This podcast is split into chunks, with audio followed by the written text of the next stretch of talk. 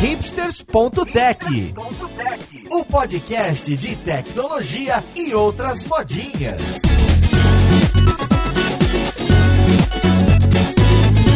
Olá, caríssimo ouvinte, seja muito bem-vindo a mais um episódio do seu podcast favorito. Meu nome é Paulo Silveira, esse é o hipsters.tech e hoje a gente vai falar do ecossistema mobile, ou em bom português, mobile, é isso mesmo. A gente vai falar de smartphone, de apps para Android, para iPhone, multiplataforma, para onde isso tudo está indo. Essa é uma discussão que está sempre em voga, ou mais ainda, mesmo que a sua empresa você já tenha tomado a sua decisão em relação a que tipo de app produzir, que tipo de tecnologia usar, o que será que você precisa conhecer para dar os próximos passos, para melhorar, para ser um profissional melhor? Então vamos lá, podcast, ver com quem que a gente vai conversar.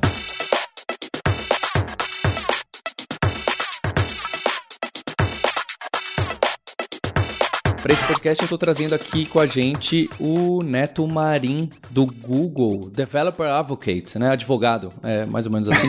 Chique, é o avocado, né? Não, legal, obrigado pelo convite, pelo autoconvite, por ter aceitado o meu autoconvite. Não precisa contar bastidores, não. Obrigado, Neto, por mais uma participação sua. E junto com o Neto do Google, tô aqui com o Felipe Torres, que é líder de desenvolvimento da parte mobile, mobile da Lura. Tudo bem, Torres? E aí, pessoal? E aí, Neto? E aí, Paulo? E Torres, toda vez que você vem, é sempre uma grande divisão de emoções aqui no podcast, porque tem gente que fala, nossa, é o Felipe Torres que é os responsáveis pela app da Lura, e tem gente que fica super animado, agradecido e falando, poxa, muito obrigado. Eu uso sempre, aí tem alguém que usa o Samsung 4.3.7 no Android não sei o que lá, na versão deitada de ponta cabeça e fala, poxa, Felipe Torres, você tá ferrado na minha mão. É, não funcionou no meu Android Box, sempre tem isso. Exatamente. E também estamos aqui com a Roberta Arcoverde. Oi, Roberta. Oi, Paulo. Oi, gente. Tudo jóia? Que eu, eu sempre falo que eu sei de mobile ou mobile é J2ME. É isso que a gente vai conversar hoje, eu imagino, né? Apesar de ser usuária de iPhone, né, Roberta? Ah, pois é. Sempre, nunca usei um Android. É que nem o Mac também, não sei nem pra onde vai sei nem como é que liga. E também com o Maurício Balboa Linhares. Tudo bom, Linhares? Tranquilo, eu tô aqui só pra falar mal de Android. De Android? Pois é. Eu, eu esqueci, você tem iPhone ou você tem Android? iPhone. Olha só, hein? Então são três Androids contra dois iPhones aqui, mais ou menos assim. É a elite contra os seres humanos. O Paulo usa Android. Há quantos dias, Paulo, já você está sobrevivendo a esse suplício? Não, eu só usei o iPhone. O meu único iPhone que eu tive na vida foi o 2G, aquele primeiro iPhone, que é basicamente o primeiro smartphone da forma que a gente conhece. Depois foi sempre Uh, Android foi sempre Nexus e, e, Pixel e etc. Tá vendo, Neto Marinho? Eu sou melhor advocate que você, hein? O Google vai falar assim, pô, Neto, você não falou nada, o Paulo fez toda a propaganda do Google lá pra você. Bom, isso que é um advocate, tipo, eu te influenciei a fazer a propaganda, você nem percebeu, entendeu?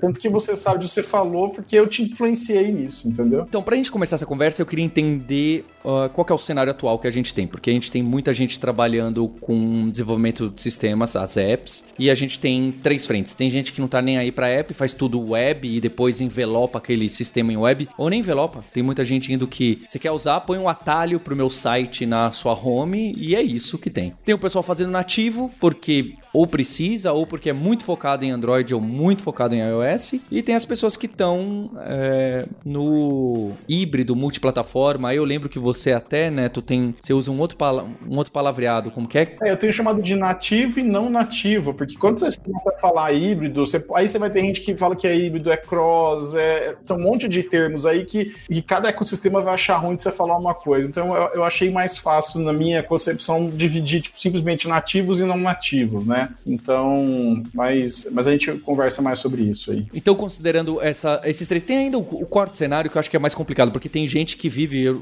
e deve ser algo muito complexo, que tem. Ah, eu tenho um pouco do nativo, um pouco do multiplataforma, e, e o não nativo tem um pouco em Flutter, tem um pouco em React Native, tem um pouco em, em web. Eu fico imaginando o build disso, mas eu entendo que empresas complexas e grandes têm histórico e necessidades. Eu acho que é, aí já é um, um monstrão, um problema grande. Mas eu queria então que vocês colocassem qual que é o cenário atual, inclusive nas empresas que vocês trabalham, qual são as opções de uso é, que costuma aparecer e para onde isso está caminhando, esse ecossistema todo que está ficando cada vez mais complexo. Essa é a verdade. É, eu acho que vamos posso dar uma do meu lado, do meu ponto de vista do, do ecossistema, é assim, né? A gente tem basicamente, você falou, os dois, as duas plataformas de, de dom, que dominam é o Android e o iOS, e aí as opções para você desenvolver nisso estão tanto no, no nativo 100%, Kotlin, Java ou Swift, Objective-C, e eu diria que essa mistura, inclusive, que você falou, é uma coisa que está cada vez mais comum, na verdade, assim, tem, tem levantamentos que mostram que mais de 30% dos aplicativos nas lojas, eles têm pelo menos algum desses frameworks é,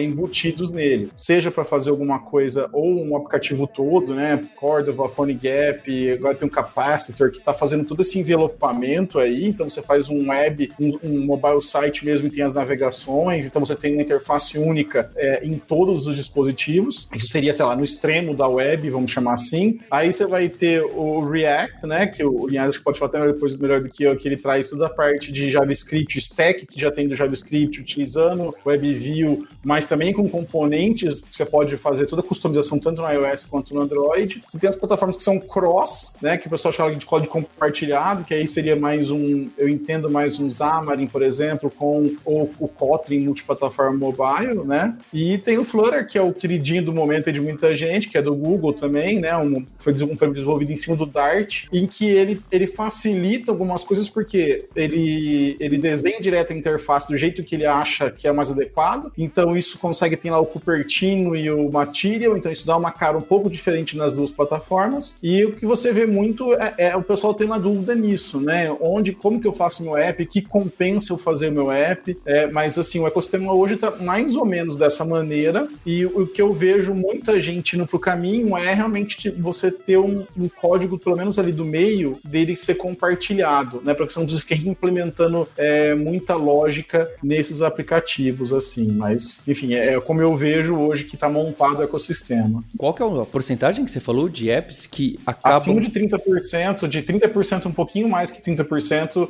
eles têm pelo menos um algum framework não nativo misturado, seja um React, seja um Xamarin, seja Flutter, enfim, PhoneGap, Capacitor, alguma coisa assim. E aí, e o caso de vocês? Que que Stack Overflow não tem app, né? Tudo web, certo, Roberto? Até tem, mas é um app bem antigo. Em 2013 a gente montou uma equipe de desenvolvimento para construir os apps tanto Android quanto iOS. E eu, se não me engano, eles continuam na, nas stores, mas eles são, não são mantidos há bastante tempo e a gente não tem compromisso de mantê-los, porque no fundo nunca, nunca foi tão utilizado quanto a gente imaginava que poderia ser. Não é tão fácil de dar o copy and paste, né? E eu imagino que as pessoas, o, o padrão de uso do site é muito você estar tá no, no meio de programar alguma coisa, né? Você está fazendo alguma atividade de programação e você precisa tirar uma dúvida, ver como é que faz, como é que resolve um problema. E não acho que tem muita gente por aí programando no celular, né? Eu sei que algumas pessoas até tentam bastante nas imersões, a gente chegou a ver isso da Lura, né? Eu lembro de ter visto na imersão de games, que era para fazer um joguinho e tal, tinha muita gente que tava insistindo bastante em fazer usando o celular. Tem um, eu esqueci o nome do site agora que, que o pessoal usou. Era no CodePen? Ah, não, não era no CodePen, eram só para jogos. É do P5. É isso, P5JS. Mas vamos combinar que não é a coisa mais comum de se ver por aí. E aí eu imagino também que, por, talvez por isso, o uso do, do aplicativo do Stack Overflow não, não tenha realmente ganho, ganho muita tração. Mas uh, é antigo, não deve usar nem Flutter, nem uh, nada desse tipo. E vocês, Linhares, na DigitalOcean, tem app para gerenciar o cloud, o servidor? Não sei exatamente o que. Não, a gente não tem aplicação para isso, não. Como é uma coisa que é muito mais focado na API, né, muito mais em automação, não faz muito sentido para gente ter um, uma aplicação móvel. Inclusive, no Hackathon, muitos anos atrás, eu estava na equipe que fez uma aplicação durante o Hackathon, mas depois a gente viu, pô, não, ninguém vai querer dar manutenção nisso aqui.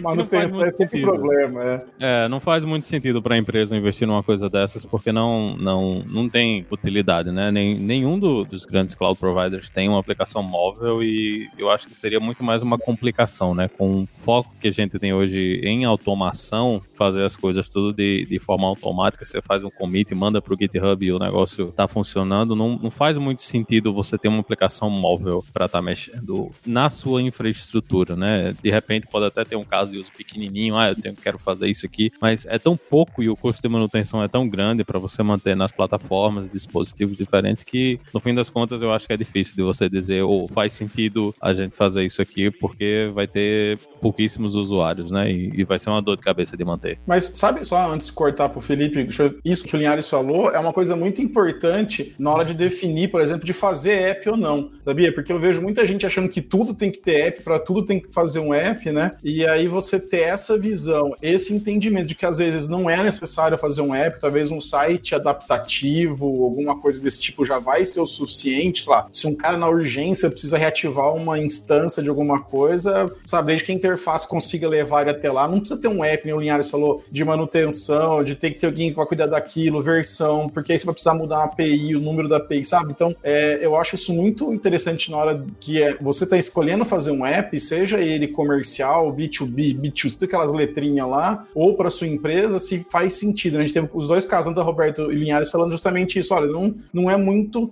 o, o foco. Então, eu acho que isso é uma das coisas muito importantes para a gente pensar na hora de desenvolver um, um aplicativo, assim, sabe? Trazer uma solução móvel. E, na verdade, tem muita gente que tem como objetivo fazer a sua vida ser uma merda, né? Eu acho que o, o caso principal são, pelo menos para mim, os piores casos são os aplicativos de viagem, né? O azulzinho, o verdinho, é uma coisa, assim, eu viajo algumas vezes no ano, mas é tipo uma coisa de vez em quando. Então eu não quero ter o seu aplicativo maldito instalado no meu celular, né? Eu não tenho necessidade de ter o seu aplicativo maldito instalado no meu celular. E muitas vezes, quando você está navegando no, no site, né? Eu acho que um, um, um, dos casos mais, mais absurdos é o, o, o caso do site amarelinho, que ele corta os resultados da busca para você e diz: se você quiser ver a busca toda, instale a porra do aplicativo. E é uma uma parada que você fica, por quê? Eu não vou mais olhar isso, né? Não vou mais utilizar essa porra desse aplicativo depois dessa viagem. E me fez, inclusive, parar de usar vários desses aplicativos porque eu realmente não quero instalar essa merda no meu celular para usar uma vez a cada seis meses. Eu acho que é uma. Hoje, outro site que me chateou muito foi o Reddit, que resolveu que agora ele fica perturbando você para instalar o aplicativo, que, e o aplicativo é uma merda, né? O aplicativo é terrível, a experiência no, na web é bem melhor. As pessoas têm essa coisa de que, ah, eu preciso preciso ter um aplicativo nativo. Eu não quero instalar o seu aplicativo nativo desgraçado. Eu viajei agora, essa semana, na American Airlines. Eles agora têm um aplicativo para não ter que pagar, né? Para colocar a telinha lá na cadeira. O que eles fizeram agora, eles botaram tipo um, um buraquinho que você bota o seu celular, né? E você instala o aplicativo da American Airlines e pelo aplicativo da, da American Airlines você consegue tocar vídeo e música, né? Mas você tem que, antes do avião é, começar a sair em voo, você tem que instalar a porra do aplicativo da American Airlines, que o meu navegador no meu celular, ele toca música e toca vídeo. Eu não preciso do seu aplicativo nativo para tocar música e vídeo. Por que a American Airlines está pedindo que eu instale um aplicativo maldito que eu só vou usar uma vez, né? Vou usar uma vez na ida, vou usar outra vez na volta e tudo isso poderia ter sido resolvido com, com um, um aplicativo de navegador. Por quê? Porque alguém em algum lugar quer uma métrica de instalações e usuários que estão usando a, o aplicativo nativo, né? Que, que é um. Em vez de você pensar na comunidade, na comodidade do usuário, de como as pessoas estão usando a aplicação, você está pegando uma métrica é, estúpida, né? Que é a quantidade de instalações. Toda a dor de cabeça que você vai ter por ter que manter um aplicativo que, que vai ser móvel, né? Se você fizesse isso usando os padrões da web, seria bem mais simples de você utilizar e principalmente você não ia ter que pedir pro cara instalar o aplicativo no, no antes dele entrar no avião, né? Muita gente não tá prestando atenção e ele de repente chega no avião e olha, porra, cadê a telinha? Como é que eu vou ver música? Como é que eu vou assistir vídeo? Com um celular, com um navegador que é 100% capaz de tocar música e mostrar vídeo. Então eu acho que tem, a gente tem muito essa coisa, eu acho que a, eu, coisas que eu tenho instaladas no meu celular são coisas que eu uso com frequência. Se não é uma coisa que eu uso com frequência, eu não quero ele instalado no meu celular de jeito nenhum. Ô Linhares, eu tô torcendo muito pela vacina para que essa pandemia acabe logo e que o Linhares volte ao estado normal, porque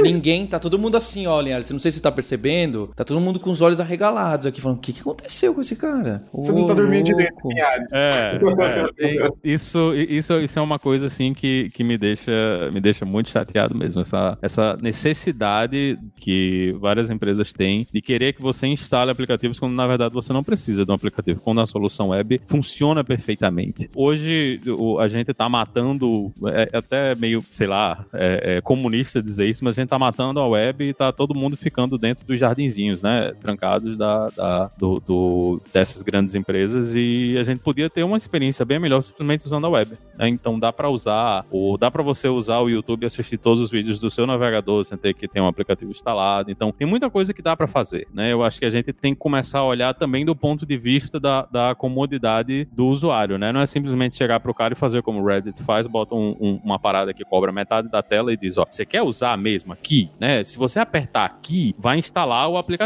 e você vai poder fazer a mesma coisa que você está fazendo agora no navegador pelo aplicativo. Por que eu quero instalar o aplicativo se eu posso fazer a mesma coisa no navegador, mano? Deixa eu usar o meu navegador. Posso só aproveitar? Deixa eu falar, só. Eu discordo um pouquinho, Linhares, que eu acho o seguinte: eu acho que, na verdade, eu entendo a frustração que você tem, e eu acho que isso é um problema de muito mais de gestão do que de plataforma. Porque é o seguinte: concordo que em muitos casos você consegue fazer a mesma coisa nas duas plataformas. Mas, por exemplo, a questão do vídeo, você tem toda uma questão de limitação do tipo de vídeo que passa no browser, você tem questão de otimização de cache, você pode trabalhar outras coisas no aplicativo que você não consegue trabalhar da mesma maneira na web. Agora, é, tanto o aplicativo azulzinho, tá, esses aplicativos aí, o que, que eu acho que falta na verdade? Por exemplo, falta eles entenderem que algumas pessoas não querem instalar o, o aplicativo e que aquela funcionalidade básica é não otimizada, talvez, é o suficiente, como você falou, pô, eu viajo pouco, eu não, ou, sei lá, não viajo, eu viajo algumas vezes por ano, então só a web, se, ele, se eu posso fazer um cache, um offload, sei lá, ou tem um Wi-Fi dentro do avião, não sei, né? Enquanto que é, tem gente, talvez, que é um viajante frequente, ou uma pessoa que usa mais, por exemplo, Reddit, e aí talvez tenha algumas funcionalidades que no, eu uso mais o aplicativo, por exemplo, hoje, porque eu acho que ele tem algumas funcionalidades melhor. Eu acho que, na verdade, o problema tá de achar que todo mundo quer o mesmo tipo de experiência. E aí você não deixar que haja uma escolha do lado do usuário. Por isso que muitas vezes eu possível falo que possivelmente chegar um momento em que vai ter que ter as empresas,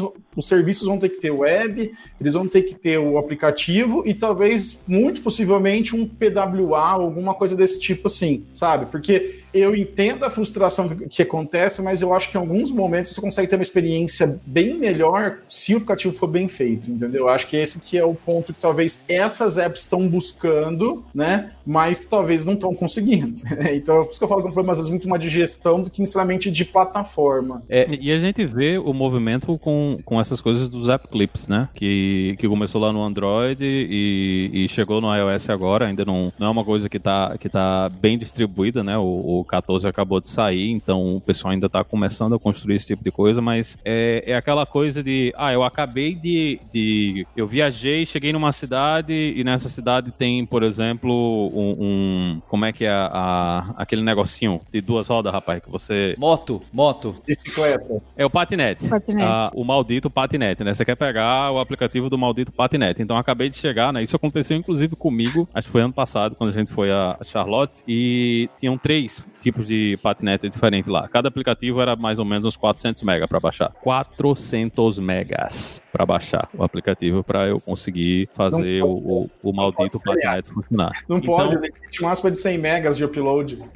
Na, na, App Store? Tá louco? Play Store é 100 megas. Ah, na, mas eu só uso iPhone, então eu, infelizmente não, não, não, é. sei como é que os caras fazem essa magia no Android. Mas coisas de, de aplicativos de tamanhos absurdos, né? E, e, e o, o, no iOS a gente tem um problema de que se você está usando Swift é a biblioteca, né? Não está dentro da, da, plataforma, então vai ficar o, o, aplicativo maior. Mas isso é aquela coisa, né? Então, se eu encontrasse a, o patinete do aplicativo que eu já tinha instalado, beleza. Se fosse o patinete do aplicativo que eu ainda não tinha, eu tinha que instalar o outro aplicativo para poder ativar essa, o maldito do, do patinete. E era só para isso, era só para ativar o patinete. Eu não, eu não deveria ter que passar 10 minutos, mei, 20 minutos, meia hora baixando 400 mega para fazer o patinete funcionar, porque nesse tempo eu podia ter andado o tempo que eu ganhei de usar o patinete, né? No fim das contas, não, não resolveu o meu problema. É uma coisa que o pessoal que está construindo aplicações está esquecendo, que a, a, usabilidade que a gente tem como usuário, né, tá, tá ficando cada vez mais para depois, para um caso desse, que eu tava lá, eu queria usar o patinete, queria dar dinheiro pro cara, mas antes de dar dinheiro pro cara, eu tive que tocar fogo na minha conta de dados, né? Que eu tive que baixar isso tudo no, no, no 4G. Então, é uma coisa que realmente a gente precisa voltar voltar a entender o que é as coisas que a gente se preocupava na web, né? O tempo de carga,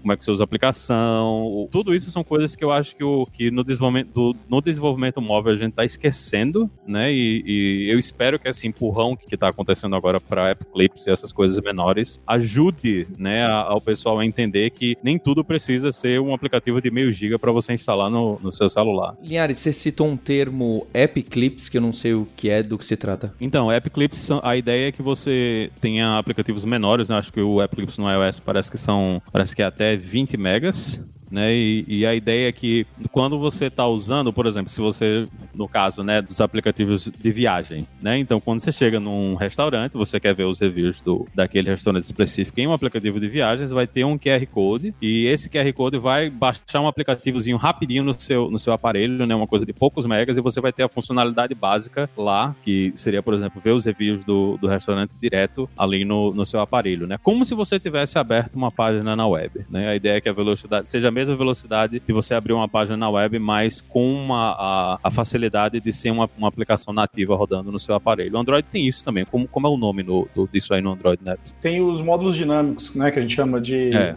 Que você pode recarregar só aquilo que você quer à medida que você precisa. E o que a gente já... O que o Android já faz, que é esse negócio de 400 megas, que é assim... Qual que é o maior inimigo do tamanho de um aplicativo em geral? São as imagens, são os, os resources que esse aplicativo usa. Né? Então no iPhone, por exemplo, no iOS tem que pular o 2x, 3x, 5x, não sei quantos x lá, e quanto maior a imagem, mais ela, ela ocupa de espaço. Para piorar, o tipo que o iPhone fica, exibe melhor, se eu não me engano, é o PNG, então o PNG também é uma imagem com compressão não tão boa, vamos falar assim, né? E o Android que ele faz? Você manda para a loja, o Play Store ele consegue dividir, por exemplo, a hora que eu vou entregar o celular do Linhares, eu sei que o celular dele tem a tela grande, é de tal tipo, então eu entrego os recursos, um APK só daquele para aquele, aquele tipo. Aí eu, hora que eu vou para a Roberta, eu sei que a Roberta usa um celular menor, por exemplo, alguma coisa assim, e as imagens são outras. Então, talvez, inclusive, vão ter tamanhos diferentes. Pode ser que o download do Linhares seja, sei lá, 30 megas e o download da Roberta seja 20 megas, porque a gente consegue fazer isso. E além disso, você pode ter os módulos dinâmicos. Então, imagina que no app da Alura, a gente até cortou antes do, do, do Felipe falar, mas sei lá, se tivesse uma parte de saque. E o saque nem é tão usado, pouca gente entra lá para no, sei lá, no sistema de atendimento ao consumidor. Para você não carregar o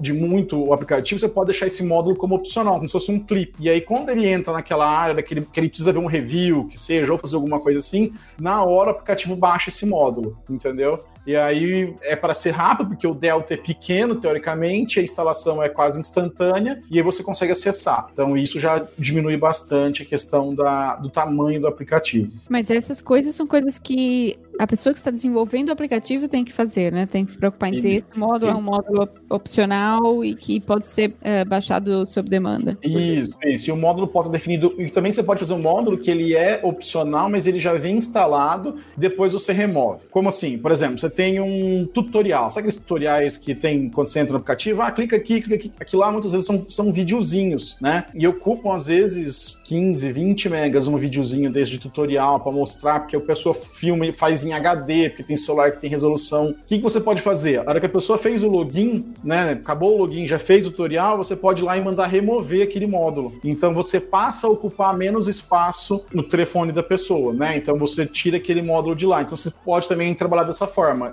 de remover e adicionar, ou pré-carregar e depois remover também pode fazer isso. Legal. Eu queria saber. Então, Torres, conta pra gente. Parece que a pergunta é retórica, mas eu não sei. O que, que a gente usa na, na app da Lura? É nativa, é híbrida, mais ou menos? Eu descobri uma coisa legal da app da Lura hoje, aí eu vou contar já, mas, mas fala aí. O app da Lura ele é nativo, tá? Então, no Android, no lado do Android a gente usa Java, no lado do iOS a gente usa Swift.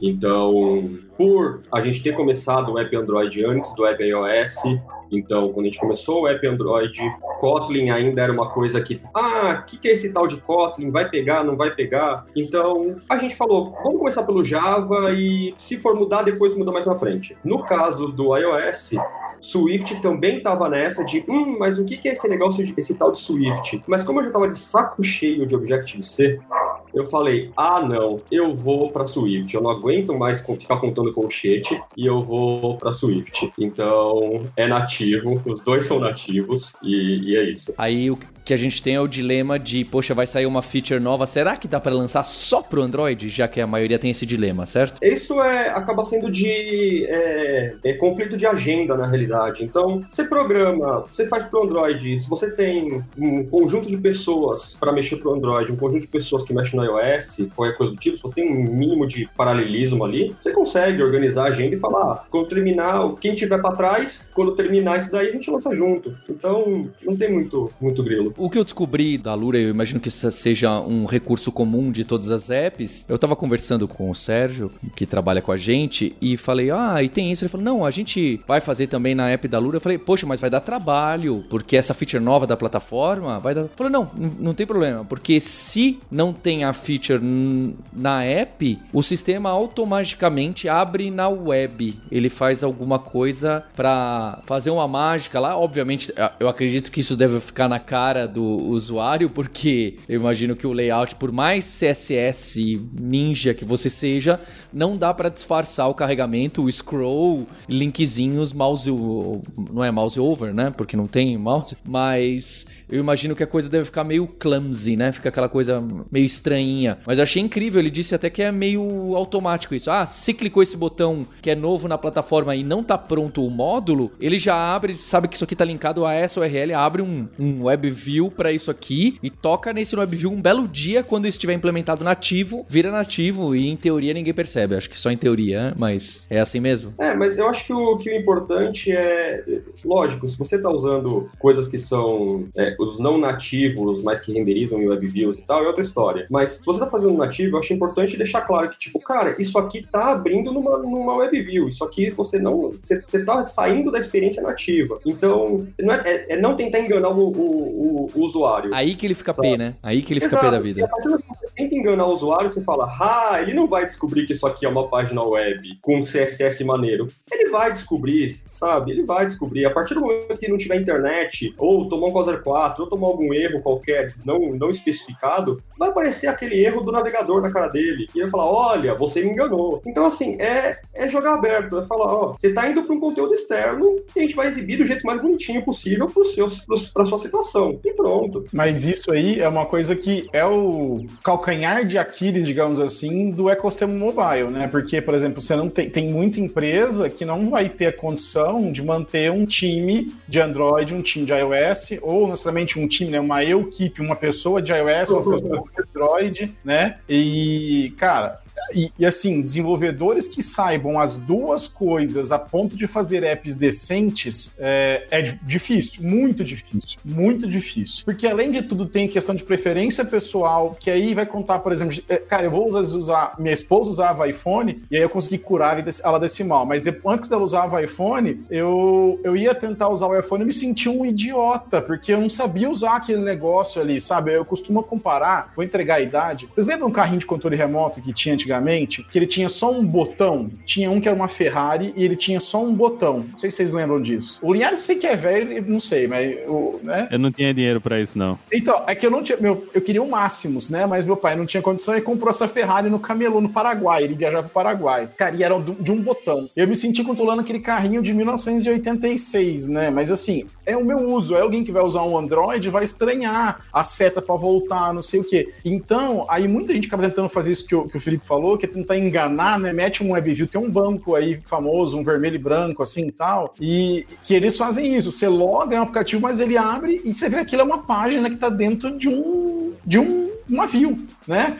E, e, e, dá pau de vez em quando 404, dá uns 403 lá dentro, sabe? Então, assim, é, o ecossistema, ele, ele é complicado por natureza, mas é muito questão, por exemplo, de como você, o que você quer resolver, né? Não sei se a gente conversou isso na, na, na imersão Carreira Tech lá, que era justamente isso. O que, que você quer resolver? Que tipo de problema que você quer resolver? E aí, em cima do que você quer resolver, é, você definir qual vai ser a sua abordagem de plataforma. Por exemplo, se você está fazendo um se você é um Netflix da vida, alguém que, sei lá, ou, por exemplo, o próprio app da Lura, vamos supor que você tem que tocar vídeo, você tem toda uma experiência de aprendizado. Na minha opinião, algo mais próximo, pelo menos na UI, tem que ser nativo, que você vai ter que mexer ali no, nos pontinhos muito específicos. Um app de patinete, de bicicleta, ou app de zona o azul Reddit, no Brasil. O Reddit, né? Não, é, e o app de Zona Azul, cara. Você vai, às vezes eu, eu, tô, eu moro em Americana, eu vou em Santa Bárbara do Oeste, eu vou em Campinas, eu tô em São Paulo, eu tenho que ter um app para cada cidade para pagar a Zona Azul. Então, assim, tem coisas que realmente não tem necessidade de ser um app. E aí o, o, o negócio é como que eu vou, como equipe enxuta, conseguir desenvolver coisas nesse ecossistema, que eu acho que é a maior dúvida que tem, que é justamente isso que o Felipe tá falando, ah, a gente consegue fazer, gerenciar as agendas, gerenciar os sprints e tal, mas é, eu vejo que é, é, muito disso que o Linhares falou, dar um passo atrás e assim, ok, o que, que eu vou resolver? O que, que no ecossistema tem, me tem de ferramenta que eu vou conseguir resolver esse problema do, da pessoa? A pessoa chegar e andar, não chegar e ficar 20 minutos baixando um, um app para depois ela poder andar, ela vai, tá, ela vai desistir, porque não baixou, ela precisava chegar mais rápido e o que ela queria chegar mais rápido começou a ficar mais lento, entendeu? Eu acho que o ponto de partida é pensar no problema que você quer resolver e como aquilo é resolvido da melhor maneira no mobile, porque pode ser que não seja um aplicativo ou um site a melhor opção.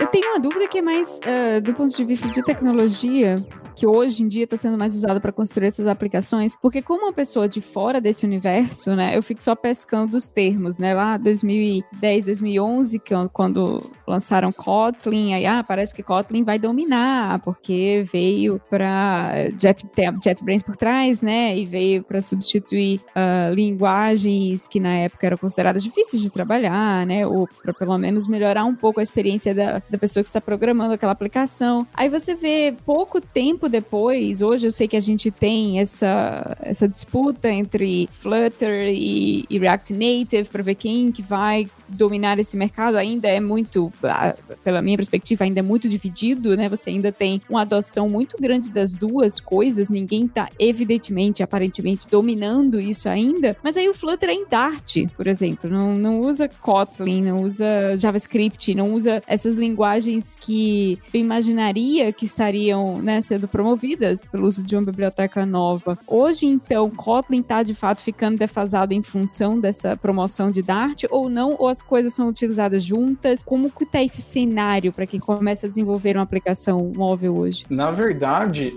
o próprio Google, eu vou falar como a gente vê isso até internamente, tá? Que é, são coisas, são ferramentas diferentes e a gente não vê uma competindo, apesar de que sim, elas vão acabar competindo em algum momento uma com a outra, porque é, o Kotlin Por exemplo, a gente está focando realmente no core, digamos assim, da sua aplicação. Inclusive, é muito comum no Flutter você acabar tendo que fazer alguma coisa, um plugin, alguma coisa para o nativo, tanto para iOS quanto no Android. Então, o Kotlin ele tem ganho muito espaço acima do Java, é óbvio, né? O Java, é, infelizmente, parou durante muito tempo no tempo e quando voltou atrás já tinha ficado, o momento já tinha passado. O Kotlin ganhou muito em cima disso. Mesma coisa com o Swift Swift, né? Também o Objective C nunca vai evoluir, enfim, então é, é isso que é mesmo. É, mas o, o, Flutter, você tem que fazer os plugins, e muita gente, você pode ver, tem vários plugins que, por exemplo, você tem o plugin de fazer o, o Dynamic Feature, o módulo dinâmico aí que o Guilherme estava falando que tem no iOS. Então, no Flutter, você vai ter que escrever um plugin para o Android. Possivelmente vai ter o mesmo plugin, vai ter suporte no iOS, para ele poder fazer essa mesma coisa de forma transparente. Então, assim, chega em algum momento que algum desenvolvedor que está nessa parte mesmo cross, alguém ali vai ter que sujar a mão no, no na plataforma mais baixa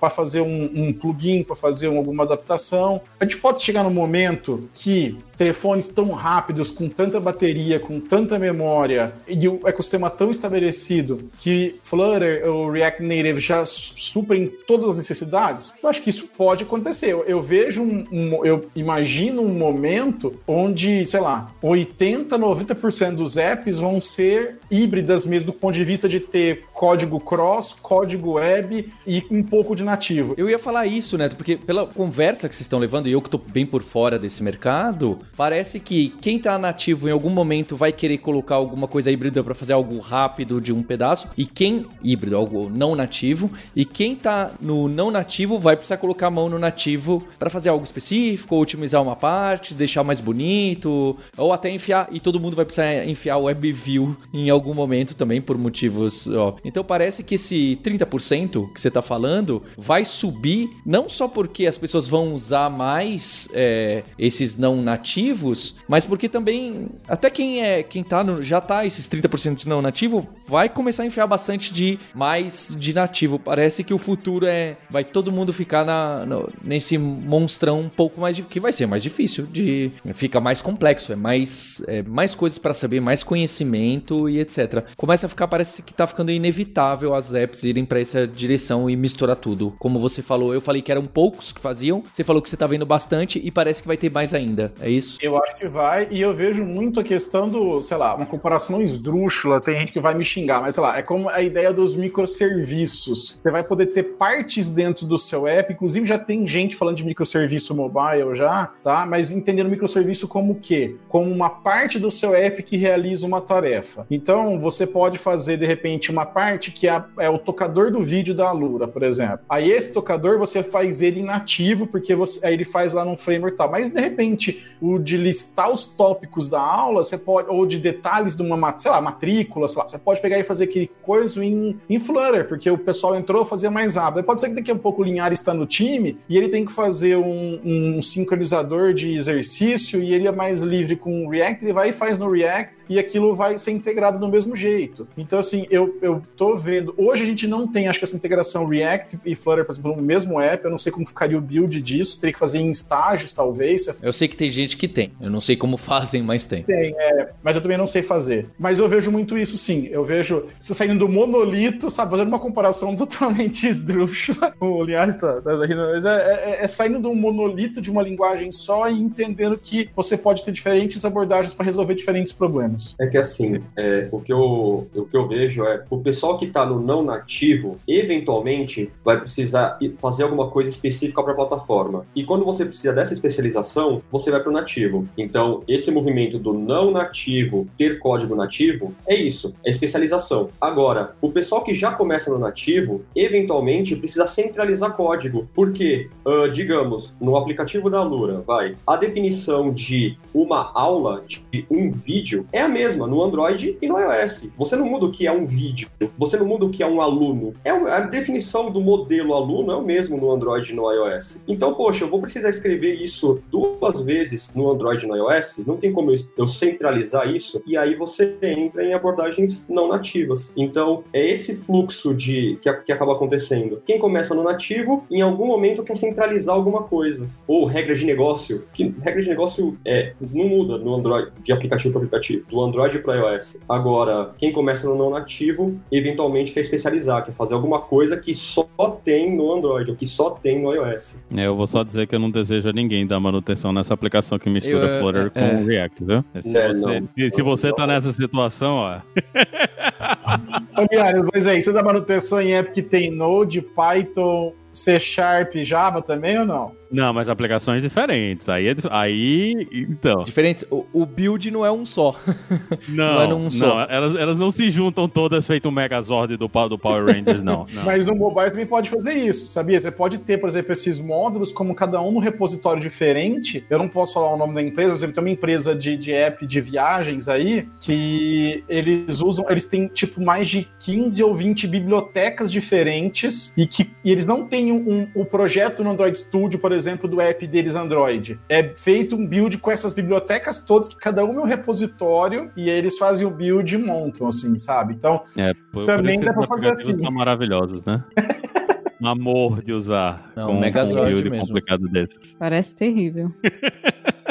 Ah, mas assim, eu acho que a decisão aí, eu acho que depende muito do, do, do que é que você tem, né? No, no caso da Lura, o pessoal tem as duas equipes diferentes, todo mundo é nativo, mas tem muita gente que tá com equipe web lá, o pessoal que sabe trabalhar com web, é, é mais tranquilo você começar o, o, aplicativo usando alguma tecnologia que venha da web, né? Você ir brincar com Flutter ou, ou usar React Native ou, ou, alguma dessas outras plataformas que estão aí e depois entrar no, no nativo, né? Porque dá para fazer muita coisa ainda com essas plataformas, né? Quando eu comecei a, a mexer com React Native, faz um tempinho já, o, o Expo ele não, não tinha nem nada que deixasse você rodar as coisas no background, né? A, a aplicação era mais ou menos uma página web mesmo, e essas coisas estão melhorando e tá ficando cada vez mais simples de, de você construir, né? E a gente tem, tem casos, a gente tem, tem um episódio que a gente gravou com o pessoal do, do Netflix um tempo atrás, e eles trabalham com, com componentização no nível de dá para reutilizar praticamente um pedaço considerável da aplicação e você só troca o componente nativo, né, de, de mostrar o vídeo, porque isso aí vai ser dependente de cada televisão que você está usando, né? Então, tem formas de você organizar isso aí. Claro que dificilmente você vai conseguir construir uma, uma aplicação complexa sem entrar no, no código nativo, né? A gente tem que ter consciência que eventualmente você vai ter que meter a mão no, no Javão lá ou, ou, ou no Swift, mas para se, se é uma equipe que tem muita experiência com web, dá para fazer muita coisa e dá para principalmente reaproveitar o conhecimento, né? Que eu acho que o, o, pior é a sensação de que você tem que começar tudo do zero quando você sabe que você tem experiência construindo aplicativos, né? Eu acho que essa a, a portabilidade, você conseguir portar um pouquinho do conhecimento que você tem de, de uma plataforma para outra, ajuda também a, a, deixar a equipe mais interessada em, em, em, desenvolver, porque não é aquela, aquela luta, né? Porque sair de uma plataforma completamente pra, e entrar numa plataforma completamente diferente, hum. você olha para aquela montanha, né? Para você conseguir mostrar uma paradinha na tela. E, e, quando você tem mais. Quando você consegue usar uma coisa que já está mais pronta, mais próxima ali do, do seu dia a dia, é, é bem mais fácil de, de, do pessoal ser produtivo e se sentir produtivo também. É, eu particularmente gosto muito, por exemplo, da abordagem que tem o que está fazendo agora o Kotlin multiplataforma mobile, tá? Mas assim, tinha outros que já faziam antes, né? O Xamarin fazia mais ou menos parecido antes, que é o pessoal do KMM, né? Que é a Kotlin multi, Mobile Multiplatform, eles defendem como premissa deles, né? Você faz um código compartilhado, inclusive eles chamam de regras de negócio, Business Layer Code, né? E Data, e aí você espe especializa os códigos de UI, navegação e código de UI. Então, especializa você, você quer vai... dizer escreve nativo. Isso, você faz nativo, ou inclusive você pode fazer em Flutter, por exemplo. Você pode pegar e fazer, você pode fazer o, o, o núcleo nesse Kotlin, por exemplo, e aí no Flutter você quer usar o, o Cupertino e o Material, ou você quer fazer é, outras coisas. Mas enfim, é, eu, eu aposto muito nessa abordagem, porque assim, é mais ou menos a gente está saindo daquele modelo onde você bota aquela zona que era os aplicativos mobiles, você pegava lá os, os Java ME, você pegava os negócios que eram uns linguição gigante de código, tinha classe com 30, 40 métodos, sabe? Tinha Activity, que eu já cheguei da manutenção no Android, que tinha mais de 35 métodos, assim, sabe? controlava, era um aplicativo só controlava tudo. Então, eu acho que com, o amadurecimento desse, desse negócio todo, eu tô vendo muito, assim, e tô, inclusive eu tenho mexido bastante com KMM nas minhas horas livres, quando sobra alguma, que é a questão de, de como é fácil você conseguir reaproveitar e gerar alguma coisa rápida em plataformas é, diferentes. E, e é legal isso, reforçando, é isso que o Linhares falou também. Tem muitas startups, muitas empresas, muitas ideias, às vezes vão surgir, cara, precisa fazer um protótipo, sabe? É muito mais fácil você correr para um Flutter, para um React, ou usar uma coisa já pronta que já tá lá. Pô, já posso pegar aquele módulozinho que eu tenho em Kotlin, que eu uso em tal aplicativo, eu plugo aqui, o login tal, puf, tá pronto, sabe? Você faz um template app, digamos assim, e você consegue com poucos passos customizar, assim. Eu, eu queria entender, então, a gente tá falando do ecossistema e estamos usando muitas palavras, algumas eu até não conheço tão bem. Eu queria entender. Então, a gente tem vamos pensar assim no ecossistema. Você tem a versão criar puramente web. Inclusive, eu queria dar um exemplo das de web que não te enchem tanto a paciência. É o Twitter. Eu lembro que eu desinstalei a app do Twitter, porque eu sou relativamente viciado no Twitter. Me sigam. E ali no Twitter, eu falei, vou desinstalar, assim eu uso menos. Aí eu abro a web e entro no twitter.com. Eu realmente faço isso. Eu não tenho o Twitter instalado há uns três anos na, no meu celular e é a rede social que eu mais uso. Eu não sei o quão ridículo isso pode soar, mas é a realidade. E funciona muito bem tá? Tem todos os recursos, upload de foto, de vídeo, uso e a vantagem é que ele não fica fazendo push notification para mim, eu nem preciso desabilitar porque não tem como ele fazer. Então ele não fica me avisando que alguns trolls reclamaram comigo de qualquer opinião que eu dei, não ficam me avisando disso. É, então tem essa opção, então no ecossistema. Primeira opção, usar o web, né? a pessoa abre o navegador e deixa um link na home, talvez. Esse é o primeiro. O segundo são os nativos. Os mundos nativos, a gente falando de Android e iOS, é claro, a gente não entrou no software software para dispositivos no geral, wearables, né? Então aí teria o Tizen da Samsung, aí tem esse monte de WebOS, os outros sistemas operacionais de TV e tal. Então se a gente está falando de celular, smartphone, a gente tem Android, que tem Java e Kotlin como grandes linguagens, e tem o iOS, que a gente tem Objective-C e Swift. Bacana, então opção nativa. E a terceira via é o que o Neto e outras pessoas chamam de não nativo, e que algumas pessoas vão falar de multiplataforma, híbrido, tem vários outros nomes, mas aí acho que o legal de chamar de não nativo é que a gente não precisa ficar se justificando por que, que eu tô chamando isso de híbrido e por que, que aquele não é híbrido, certo? Que aí tem toda uma discussão filosófica e que algumas dessas tecnologias têm a cara dos dois, não é? Então é complicado ficar dando nome e pouco importa o nome. Então os não nativos acho que tem dois principais, o React Native e o Flutter, mas também tem os concorrentes, é, os alguns que são até antigos e que estão tendo repaginados, é o Xamarin, que hoje em dia lançou com um nome novo do, da Microsoft, como que era? Você tá falando do Maui? Isso, Xamarin e Maui não tem relação? Não necessariamente, né, Roberta? Bem, vocês já me explicam. Então tem o Xamarin, tem o Maui, eu achava que era uma evolução do Xamarin, então não é, legal. E tem o Kotlin multiplataforma, que é curioso porque o Kotlin era para Android, e aí ele falou: "Não, também gero alguma coisa para iOS, pelo que eu pelo que eu entendi". Então tem são esses três cenários, certo? Web, nativo, não nativo. E pela discussão aqui, pelo caminhar da discussão é o que parece a, a má notícia que eu tenho que dar para você que está entrando nesse mundo ou já está nesse mundo é que você não vai conseguir evitar. Se você está em um desses três, você não vai conseguir evitar os outros, porque parece que está todo mundo se abraçando e virando um grande monstrengo que com build em 20 repositórios, como supra citado nesse podcast, e que você vai ter que enfiar a mão assim, porque pelo bem pelo mal tem até vantagem, é óbvio que tem vantagens aqui, mas algumas coisas ficam mais complexas de você entender. Imagina quem tá caindo num projeto desse, que foi o que o Linhares colocou. Cai de peraí, mas eu mexi onde? Ah, não, isso aqui é em outra linguagem, em outro projeto, em um repositório que não tá nem no GitHub, tá no GitLab, que tá não sei aonde. Gente, deve ser uma experiência, uma experiência única. Aí você clica um botão, ele sai fazendo uma integração de todos. É incrível, virou ciência, ciência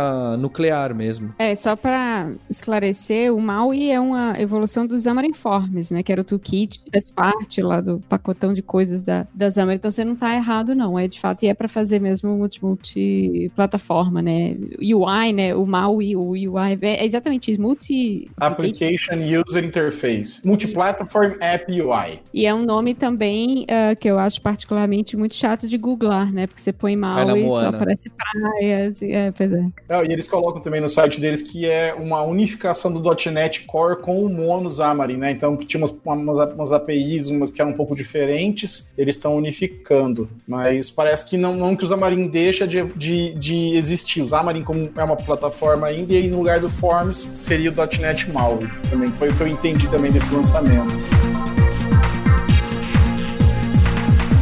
Pessoal, para fechar, eu queria saber o outro. A gente tá falando das apps, da gente criar as apps, o que a gente clica, onde a gente aperta, onde a gente reclama. E no lado do back-end, porque, é claro, tem algumas apps ainda tradicionais, como, sei lá, a lista de compras que eu vou fazer no supermercado, que normalmente eu uso só localmente, ele faz uns requests pro servidor e olhe lá. Às vezes nem faz, não é? Às vezes é só local. Acho que hoje em dia todo mundo vai ter um backup ou, ou vai centralizar em algum lugar. Como que anda esse universo do desse, vou chamar de front-end, essa parte mobile? Para deixar algumas pessoas irritadas, outras felizes. Então essa parte do desenvolvimento da app, dessa da frente a camada visual, como que ela chama o back-endão na web, que normalmente vai ser integrado por requisição HTTP, né? Eu, eu imagino que aqueles G, GR, como que é? gRPC? Eu imagino que esses protocolos binários, baitários, não sejam tão usados em app de clique, né? Talvez em jogo e etc. Mas normalmente deve ser request HTTP, eu imagino. Para implementação desse back-end, quem que virou o de fato. Ah, é tudo JSON, é tudo pelo GraphQL que tá na ponta, é tudo back-end for front-end, é tudo é, essa pessoa que recebe essas requisições, porque aí a gente aproveita na app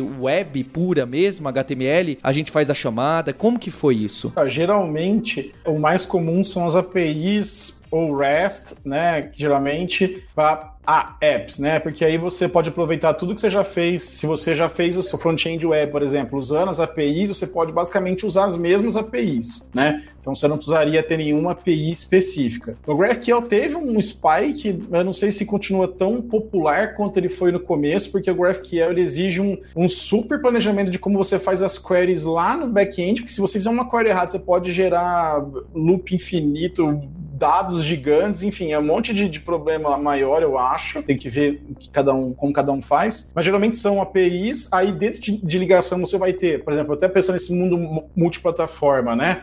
Você pode ter ali um, um no Flutter chamam de block, você pode ter um view model que está implementado numa, numa parte agnóstica, digamos assim, na parte cross, e esse cara chama, aí vamos usar os patterns, chama um, reposi um repository, e esse repository chama o serviço do back-end, entendeu? Mas geralmente é feito mais assim para apps, para games, aí varia muito do tipo de game, enfim, aí varia um monte de coisa. Mas isso é o, o cenário mais comum que eu vejo nas empresas que a gente trabalha junto, nos projetos internos nossos do Google, e também até quando eu já tive que fazer freela, essas coisas antes, é, minha vida pré-Google, como, como é. Desde a época do JVME, que aí não era JSON, era um, uma string com cerquilha geralmente separando. Bem, acho que a gente passou um panorama interessante, mais complicado do que eu imaginava, do ecossistema e desse momento, um retrato desse momento. Então não tem muito, me parece que não tem muito como você fugir do nativo, nem do não nativo, e vai misturar um pouco e ter um conhecimento, um, vai acabar colocando a cara em um e o outro, o que, o que transforma o seu trabalho mais complicado, mais difícil, mas é um desafio. E quem sabe daqui a três anos tudo muda e tem uma tecnologia que morre e outra surge. Quem sabe não, né? A verdade é essa.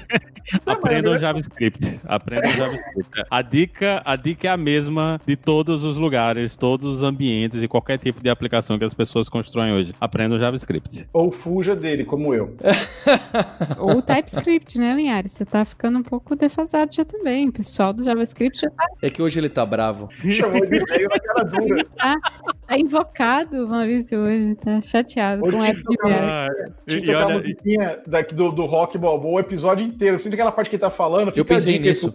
É, vai tocando aquela musiquinha, porque foi um momento de desabafo, assim, né? Foi, Mas- é, foi o desabafo É, do usuário é, é. frustrado. Colocar É, o choro tenho, eu, da tenho, eu tenho um desgosto aqui. especial. É, eu tenho um desgosto especial para esses aplicativos, porque é, é sempre quando eu, quando eu viajo, quando eu chego nos lugares, tem. Eu, eu tenho uma preparaçãozinha, né? Eu sempre baixo o mapa no Google Maps e tudo, mas sempre tem algum aplicativo maldito que eu esqueço de instalar e que eu só percebo quando eu chego no destino, né? Aí, bicho, aí vem aquele ódio, assim, que o cara vem a telinha, baixe o aplicativo, baixar o aplicativo. Mas eu acho que a, hoje, perto do que era, né? Eu, escrevi aplicações para iOS há muitos anos atrás, né? Em uma, uma encarnação passada, na época em Objective-C ainda, do, do que era naquela época pra gente construir aplicações para a situação que a gente tem hoje e a, quanti- e a quantidade de opções, né? Que na época até para você encontrar a documentação para Objective-C era, era meio que dar sorte, né? Que você abria a documentação da Apple e às vezes tinha documentação e às vezes nada, né? Às vezes era só uma frasezinha lá e você rezava para ver que a coisa se, se a coisa ia funcionar ou não. E hoje a gente tem essa coisa que o, o Neto falou aí, eu acho que talvez seja o,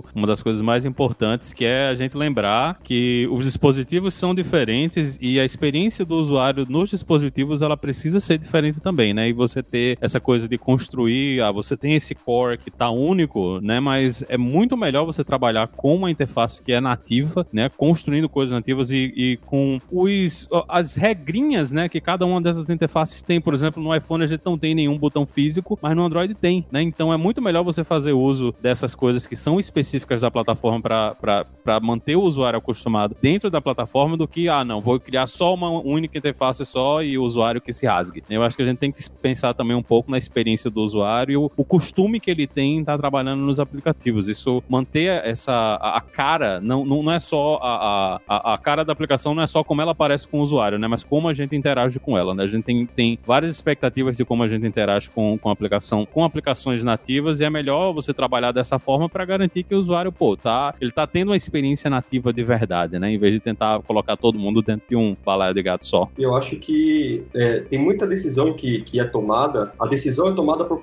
tecnologia. Então, ah, eu vou usar Flutter porque Flutter é legal. Poxa, eu acho que antes da gente escolher a tecnologia, a gente tem que tentar resolver o problema. Essa tecnologia é mais indicada para resolver o problema que eu tenho? Se for, manda ver. Então, acho que a, a- justificativa para usar uma tecnologia deveria ser: ela atende ao problema que eu tenho. Ela me ajuda a resolver melhor o problema que eu tenho. E não porque ela é legal ou porque ela é da moda. Então, aí você vê um monte de aplicativo que tem todas as tecnologias do mundo, que usa React Native, Flutter, é, Xamarin e coloca tudo no mesmo bolo. E, poxa, você precisava de tudo isso para mostrar três listas, entendeu? Então, eu acho que antes disso é pensar em resolver um problema e depois olhar, essa tecnologia resolve o meu problema? Se ela resolver, beleza. Não usar porque, ah, porque eu vi na palestra e o meu, a pessoa lá da palestra falou que é da hora e eu vou usar. Porque aquele banco legal, divertido, roxinho é legal, eles usam Flutter, então eu vou usar porque o banco usa. Estamos acabando com várias chances de patrocínio do, do, do Hipsters, né, nesse episódio. Não, de maneira alguma. Você tá acabando com os seus convites da Lura, porque a gente que criou os cursos com o Nubank e do Flutter. E quem fez o Flutter foi o Google. Então você tá queimando a Lura, o Nubank e o Google numa frase só, Neto. Você como advogado, eu tô muito melhor advogado aqui. Tá, muito melhor. Eu acho que eu vou. Ixi, bloquear meu login, peraí.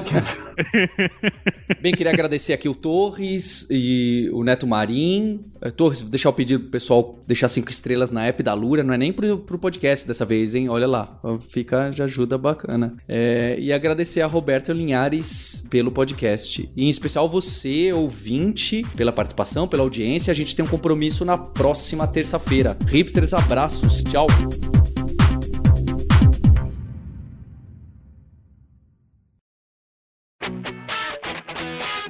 Você ouviu o hipsters.tech, produção e oferecimento alura.com.br, cursos online de tecnologia e Kaelon, ensino e inovação. Edição Radiofobia, podcast e multimídia.